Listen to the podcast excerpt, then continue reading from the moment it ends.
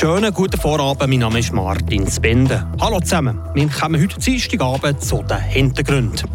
Heute haben wir für euch die Themen parat gemacht, die bei uns auf Radio FR und auf RAP im Fokus gestanden sind.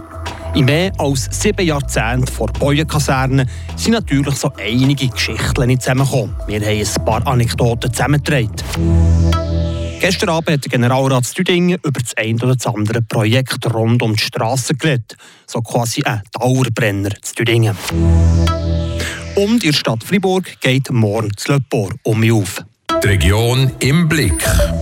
73 Jahre hat die Boyenkaserne in der Stadt Fribourg der Schweizer Armee als Ausbildungsstätte und Truppenunterkunft dient. Letzten Dezember haben dann die letzten Militärleistenden die altehrwürdige Kaserne verlassen. Und gestern hat die Armee den Schlüssel vor Boyenkaserne symbolisch an der Stadt Fribourg zurückgegeben.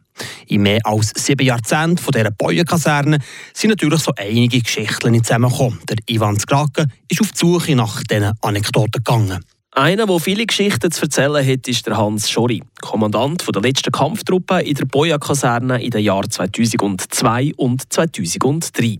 Da hat zum Beispiel ein Loch im Eisenhack, das die Kaserne abgesperrt hat, eine Rolle gespielt. Wo man meint hat, das wüsste der Oberst nicht, dass wenn man zu spät heimkommt vom Ausgang, dass man dort noch die Hintertüren nehmen weil vorne sind sie immer gestanden und kontrolliert.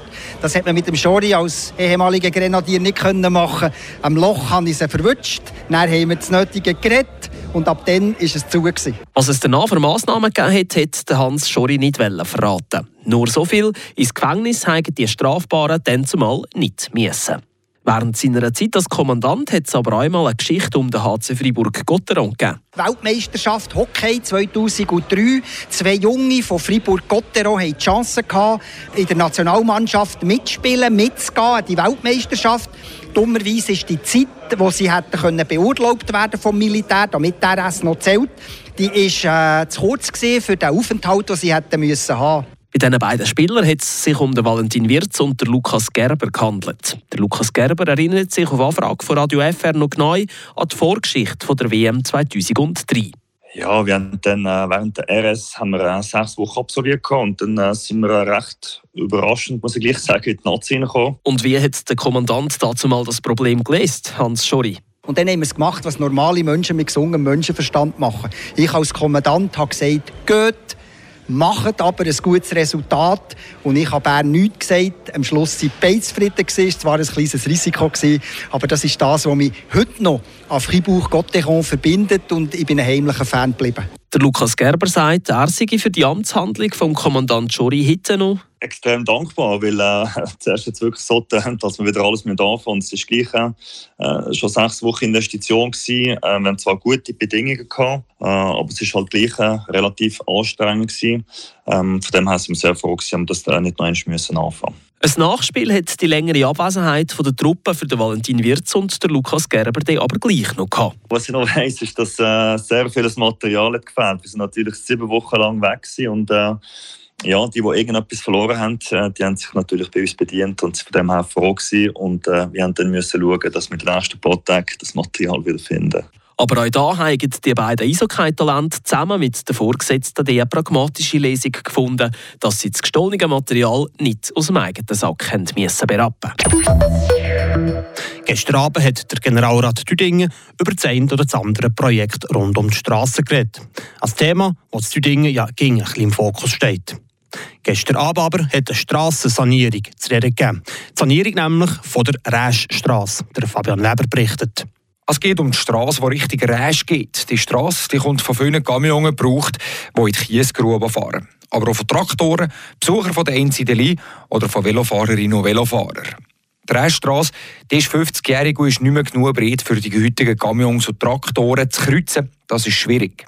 Das TÜV-Amt und die Finanzkommission die haben für die Sanierung grünes Licht gegeben. Der Gemeinderat von Tüdingen ist auch dafür. Der Generalrat aber der hat gestern Nein dazu gesehen mit 33 Nein-Stimmen zu 12 Mal Ja bei zwei Enthaltungen. Eine Nein-Stimme kommt von Sven Krattinger von der Jungen Liste Tüdingen. Stand jetzt ist der Zustand der Straße noch sehr gut und unser Budget, also das Budget von Düdingen, würde in den nächsten Jahren sicher Otto belasten, gerade auch mit dem Bau vom neuen Schulhaus, mit anderen Investitionen, die grösser sind. Und wie gesagt, einfach die Investitionen mit einer höheren Priorität an als aktuell die Straße und sind uns auch bewusst, dass zu einem späteren Zeitpunkt wird dort eine Sanierung stattfinden, aber Stand jetzt hat das nicht Priorität. Andere Strassen sind schlechter Zweig. Das hat es von vielen anderen Fraktionen aus dem Generalrat geheissen. Dazu meint Franz Schneider, der Gemeinderat von Tüdingen. Das stimmt, es gibt andere Straßen, die schlechter Zweig sind, zum Beispiel die Richtung Heitiville oder die Richtung Garmiswil. Aber es sind beide Straßen, die im Zusammenhang mit den Langsamverkehrsachsen saniert werden. Dort haben wir einfach längere Planungshorizonte. Hier hätte man die Arbeit ausführen und so hätten wir die Arbeit über mehrere Jahre ein bisschen besser verteilt. Jetzt hat das der Generalrat nicht wollen und das müssen wir akzeptieren. Erstaunt über das Nein vom Generalrat zu der Sanierung der Rennstraße war der Franz Schneider nicht. Ich bin nicht überrascht. Das ist äh, im Vorfeld schon äh, eine Stimmung, wo viele Leute nicht überzeugt waren, dass das eine gute Sache ist. Wir sind von der aus und von der Planungsbehörde aus überzeugt, dass man das früher oder später machen muss. Jetzt machen wir es halt später. Irgendwann kommt die Sanierung der Rennstraße, das ist allen klar. Aber das ist, wenn es nach der Renata Rätzo Generalrätin für die SVP geht, nicht eine gute Sache.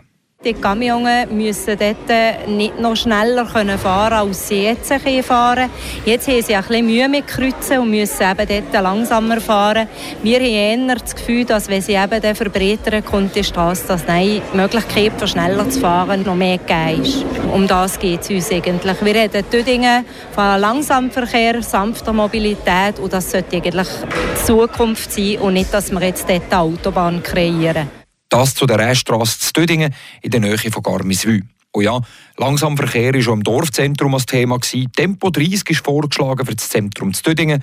Auch über das hat der Generalrat gestern diskutiert. Am Ufer von der Saane in der Stadt Fribourg gehen morgen Mittwoch die Türen vom Löppor wieder auf. Schon zum zehnten Mal verwandelt sich das Gelände vom ehemaligen Gaswerk in ein grünes Sommerquartier zum Entspannen und Genießen. Ich habe mit Margot Dumas geredet und wollte wissen, was das Spezielle ist an dieser Jubiläumsausgabe. Für diesen runden Geburtstag gibt es einen Tag, der den Gründerinnen und Gründern gewidmet ist, erklärt Margot Dumas, OK-Mitglied vom Löppor. Wir geben den ganzen Boot einen ganzen Tag am Espaston. Im August dürfen sie den ganzen Tag Aktivitäten selber durchführen. Es sind viele Ideen rausgekommen und dann lassen wir uns ein bisschen überraschen und sie auch überraschen. Und neben dem machen wir noch eine Ausstellung mit ehemaligen Fotos, wo wir werden direkt im Garten können. Der ganze Sommer lang gibt es über 200 Animationen für Jung und Alt und neben dem kulinarischen gibt es auch ein musikalisches Angebot. Wir machen vor allem Konzerte am Abend von gegen halb sieben. Und da geht es von jedem Stil, also von Jazz zu Rock zu Rap haben wir auch ein paar Mal gehabt, werden wir das Jahr auch noch mal haben. Die Bühne ist auch jeden Donnerstag besetzt mit äh, Tanzen. Und ja, es ist immer wieder neue Künstlerinnen, mehrheitlich von der Region, die wir schon kennen, die uns kennen oder die einfach sich im Ort verliebt haben. Sagt Margot Dumas, sie ist Agronomin und bietet im Löppor unter anderem ein Atelier für Kinder an. Vom Verein Espaston selber ist noch Le Garten Pirate. Das Kinder von den Primarschulen von Altstadt oder aber auch von Oberau, vom Schönberg kommen sie auch mit den Kindern einfach Aktivitäten im Garten durchzuführen. Gärtnern. Trägerschaft vom Le Port ist Stiftung Saint-Louis, eine Friburger Institution für Menschen mit Behinderungen.